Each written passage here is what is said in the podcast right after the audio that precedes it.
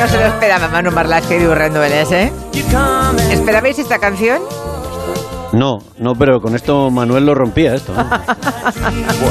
Casi me vengo arriba aquí. aquí Es- mismo, ah, yo también, anda que no hemos bailado esta canción, ¿eh? Madre mía. Alguna más que otros. Karma Chameleon. Más habla- éxito, sobre todo. Claro, es que habla de camaleones y como hoy nos vienen a hablar de camaleones, bueno, en el argot se les llama así, ¿no? Son unos policías muy especiales, trabajan en la brigada de información, se llaman así camaleones, que en su momento pues tiraron de mucha experiencia, de mucha imaginación y consiguieron descubrir y desmantelar una trama de los falsos vacunados contra el COVID.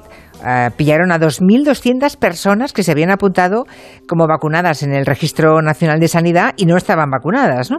Bueno, hablando de, hablando de esa brigada de información de Madrid, de, de camaleones. Venga, va. ¿De dónde viene el apodo Bueno, de son gente, son gente muy especial. Los policías de los servicios de información, de, sea la Brigada de Marizo o cualquiera de ellas, son gente muy especial.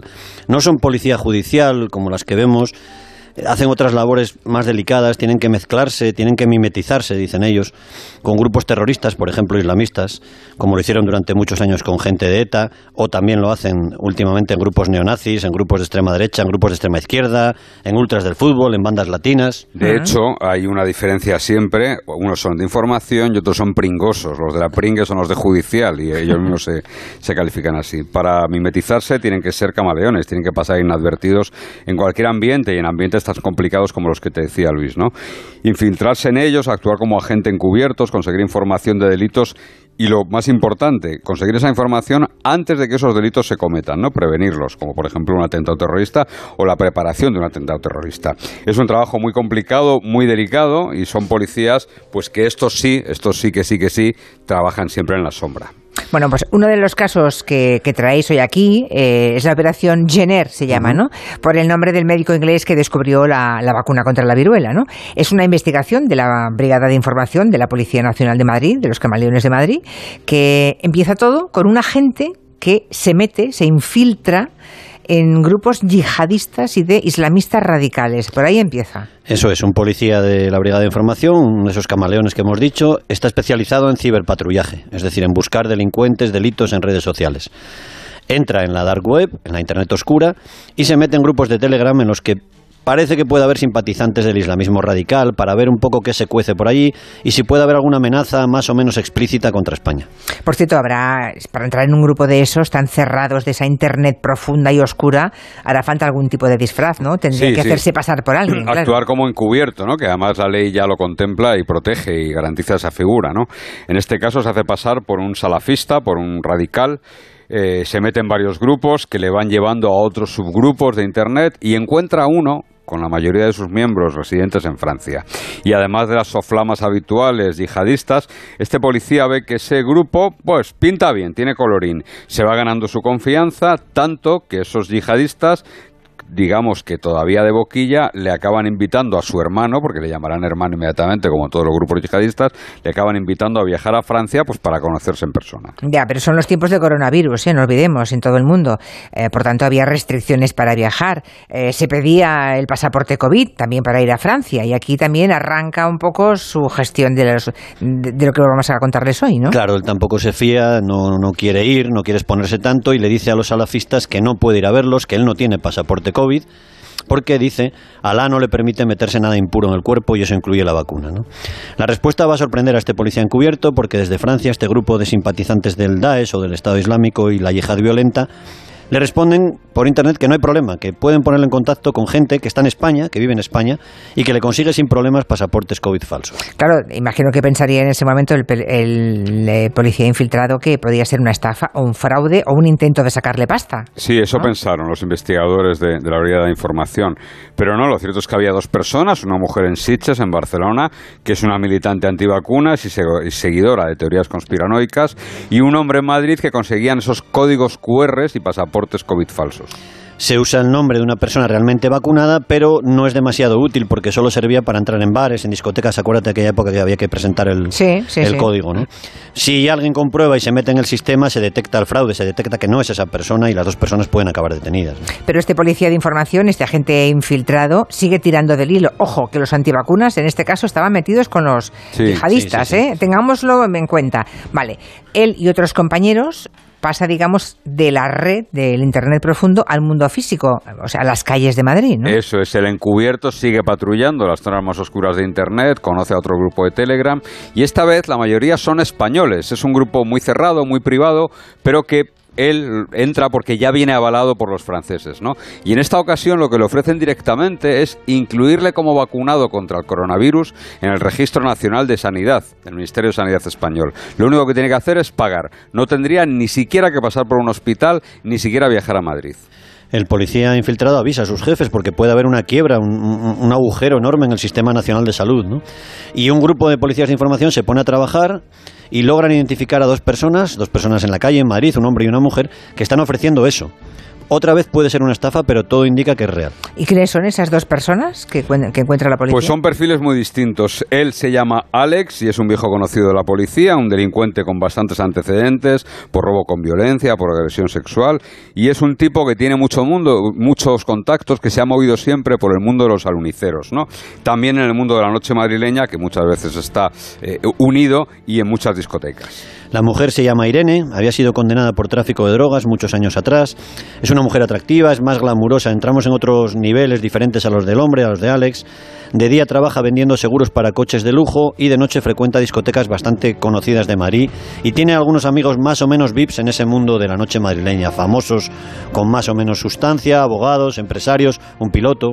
O sea que los policías de información, esos camaleones, tienen que acercarse a ellos, a estos intermediarios usuarios que están ofreciendo estar vacunados contra el COVID sin que les vean, sin que mm. los detecten, ¿no? Sin que los muerdan. Sin que los muerdan, ¿no? En el argot, claro. Sin que los muerdan. ¿Cómo, ¿Cómo, se hace eso? Bueno, pues eh, ellos ven que hay dos ramas de la organización. Eh, Alex, el que está metido, el que tiene relaciones con los delincuentes, consigue clientes precisamente de ese mundo, ¿no? Atracadores, aluniceros, ultras del mundo del fútbol en Madrid y en Barcelona. Y Irene, la mujer, bueno, pues lleva la rama de clientes VIPs, ¿no? Y ahí entran un cirujano, una actriz, un futbolista, un tenista, varios empresarios más o menos conocidos. Claro, lo que ocurre es que estos dos intermediarios, tanto Alex como Irene, ellos no pueden escribir uh, ni inscribir a estas personas como vacunadas contra el COVID dentro del sistema, ¿no? Eso solamente lo podían hacer médicos y enfermeros o enfermeras titulados y en activo en algún hospital, ¿no? Entonces, ¿cómo, ¿cómo solventan ese trámite? Bueno, por eso los policías los vigilan, les siguen en busca de su conexión con el mundo, digamos, sanitario, el mundo de la medicina, ¿no? Para saber quién estaba metiendo esos nombres en el registro nacional. Para estar cerca de Alex, digamos que se mimetizan con el entorno de los delincuentes y para estar cerca de Irene se hacen pasar por clientes interesados en comprar coches de lujo o en habituales de reservados de lujo de algunas discotecas. En realidad, como nos comentaron, se hicieron pasar, tuvieron que hacerse pasar por todo tipo de fauna nocturna, lo llaman así. Eso ah. es. Y cuando vigilan a Irene, comprueban que ella se reúne un par de veces todas las semanas de forma discreta con un hombre joven, un tal Mario. Los agentes captan, graban las imágenes de sus encuentros y la mujer le entrega, ven cómo le entrega sobres al tal Mario. Lo identifican y ven que trabaja de auxiliar de enfermería en el Hospital de la Paz en Madrid. La cosa va cogiendo color. Va cogiendo color, claro, ya, ya, ya estamos cerca del sistema sanitario. Empiezan a investigarlo y ven también que, curiosamente, pese a su trabajo, es un militante antivacunas y un negacionista del coronavirus. Insisto, trabajador, auxiliar de enfermería del Hospital de la Paz de la Sanidad Pública, negacionista. Vale, y es, pero como dices, es solamente un auxiliar de enfermería, el tal Mario, ¿no? Por tanto, como auxiliar de enfermería, no puede inscribir tampoco a pacientes como vacunados en el sistema. Así que la investigación eh, se traslada a otro entorno. Creo que llegan al Hospital de la Paz, ¿no? Sí, de la discoteca al hospital. Es un hospital enorme, el Hospital de la Paz en Madrid. Y a, los policías les va a tocar mimetizarse y hacerse pasar allí por pacientes, por familiares de pacientes, por falsos enfermos, hasta por médicos con bata blanca, para poder rondar por el hospital y vigilar así al auxiliar Mario durante horas, días y semanas. Esto es lo menos difícil de todo lo que han hecho, ¿eh? porque cualquiera que conozca la paz puede comprobar que, que, él mismo lo podría hacer. ¿no? Descubren que Mario tiene una buena relación con una enfermera de la paz. Ah, Ella sí que está destinada en el servicio de extracciones y vacunación. Así que Mario se apunta como su ayudante y ella es la que tiene acceso, la que tiene claves en el ordenador para incluir a las personas vacunadas en el registro nacional. Oye, ¿quién es el primero al que incluye como falso vacunado esta enfermera? Que supongo que es ella, ¿no? La novia de Mario, ¿no? La al primero que incluye es a su compañero. ¿A Mario? A Mario, claro. Ya dijimos que era negacionista del coronavirus, pero el caso, y esto quizás sea justicia poética, es que acabó cogiendo el coronavirus. Ya. Y Mario le pide que le incluya como vacunado para poder seguir trabajando en el Hospital de la Paz. Claro, ella accede y lo hace usando su clave de ordenador y luego incluye también a la novia de Mario y a algún amiguete más. Mario lo explica que puede ganar mucho dinero haciendo eso y el asunto se convierte ya en una industria. E Irene le entregaba a Mario una cantidad por cada persona incluida en el registro, 50 euros para él y 50 para la enfermera. Así que van a incluir de esta forma, con este procedimiento, a 2.200 personas como falsos vacunados entre septiembre del 2001 y enero del 2002, en apenas cuatro meses. En cuatro meses no está mal, ¿eh? 2.200 personas fake, digamos, que no estaban vacunadas. Pero esperen, porque el asunto aún se complica, porque esta enfermera, quizá por justicia poética, se contagia también de COVID, lo tiene leve, pero claro, tiene que estar 14 días encerrada en su casa por cuarentena y por tanto no puede ir al hospital. Sí, ¿Qué eso- pasa? Eso, pensaban los policías, pero la maquinaria no puede parar, lo que te dice mano de la industria, hay muchos beneficios, se acerca la Navidad y hay muchos clientes que quieren ser vacunados fake, como tú dices, y quieren viajar fuera, quieren grabar un disco, quieren acudir a los Goya, quieren ir al al Open de Australia de tenis, y los policías camuflados que vigilan a la enfermera comprueban que asombrados la ven llegar enferma de COVID al hospital. No se atreve a ir al puesto de trabajo, pero sí que entra en la biblioteca del Hospital de la Paz, una biblioteca donde suele haber muy poquita gente y donde la supuesta cuarentena, esta enfermera se queda horas inscribiendo más y más personas como falsos vacunados. Cerca de ella había siempre uno, una policía, esta vez haciéndose pasar por un familiar de algún enfermo que estaba consultando algo, pasando el rato en la biblioteca. Madre mía, horas y horas viendo cómo esta señora seguía inscribiendo, ¿no? Y los policías comprobando que su enfermera mm, también estaba cambiando un poquito su tren de vida. Y claro, esto es inevitable y es, pasta, es consustancial a casi cualquier actividad delictiva. ¿no? En este caso, la enfermera se compra un flamante monovolumen, su novio también se compra otro coche, se compra una moto, los dos empiezan a frecuentar buenos y caros restaurantes de Madrid y algunas discotecas de- de- donde van los VIPs habitualmente. ¿no? Lógicamente pasa esas últimas noches antes de ser detenida ahí, a todo trapo. Ha tomado algunas precauciones. A todos los enfermeros que participaban en vacunar a la población en Madrid eh, se les habían dado unas contraseñas generales para poder entrar en el registro nacional y se les había pedido que las cambiaran, claro. Dos compañeras enfermeras no lo habían hecho, quizá por descuido, quizá porque no le dieron importancia, y esta enfermera usa esas claves generales para inscribir a todo el mundo sin que ellas lo sepan. Vale, pero esto hasta que lo descubrió la policía también tuvieron que, seguramente Sí, las llamaron, cola- las llamaron, ellas, ¿no? ellas fueron detenidas. Sí, en sí. su momento. Claro, pobres, pobres, pobres, claro. ¿Y cuánto dinero han ganado la enfermera y su cómplice en estos meses? Hasta que la Policía Nacional, digamos, sabe que son ellos, los detiene y desmantela toda la trama. Pues hay meses que no lo ganamos, Luis y yo, entre 80 y 90 mil euros en algo más de cuatro meses.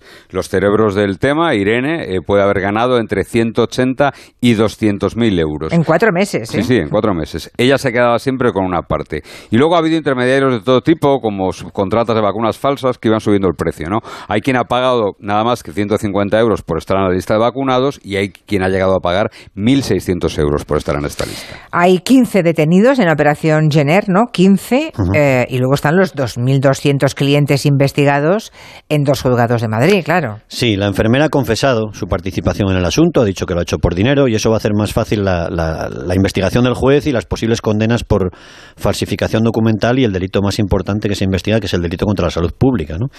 Entre los clientes de la rama kinky, digamos, o la rama callejera, figuran el niño Skin, que es un conocido ultra del Real Madrid, también el que fuera líder de los Casuals, que es otro grupo ultra del Barcelona, el Moli, un alunicero, un atracador, y Ana Cameno, que fue bautizada como la reina de la coca en los años en que los Miami reinaban en la noche de Madrid, y está pendiente de un juicio muy gordo por cocaína en la Audiencia Nacional. Pero luego Entre- hay otros VIPs, ¿no? Porque así Sí. como que no quiere la cosa, Omar antes Montes. Luis ha dicho había que ir a los Goya, había que ir a- al Open de Australia. Pues por ejemplo, Omar Montes, que se mueve entre el mundo del VIP y de la delincuencia, la verdad. Pero bueno, eh, es el cantante Omar Montes, varios raperos conocidos, Kit Keo y Anier, conocidos, no por mí, pero conocidos.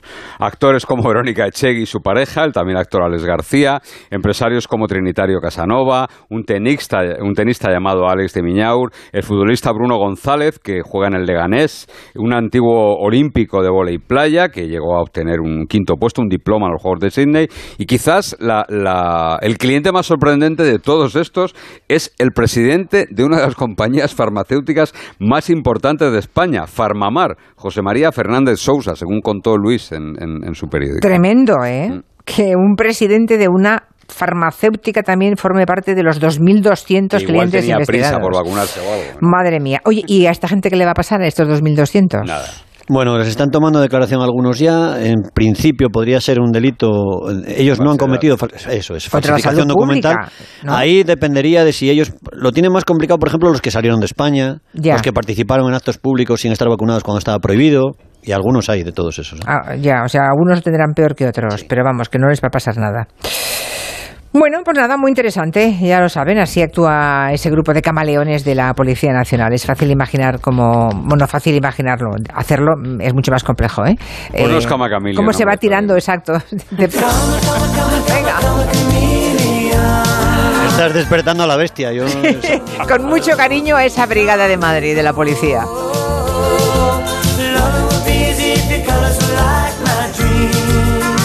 ¿Cómo se llamaban nosotros? Los que habéis dicho los... No, lo ha dicho Manuel que yo tendré que volver a no, los, pringues, los pringosos. Pringosos, los pringosos, es judicial, eh, de información. Madre mía, el argot, el argot, es tremendo. Hasta la semana que viene, muchas gracias. Adiós. Hasta luego.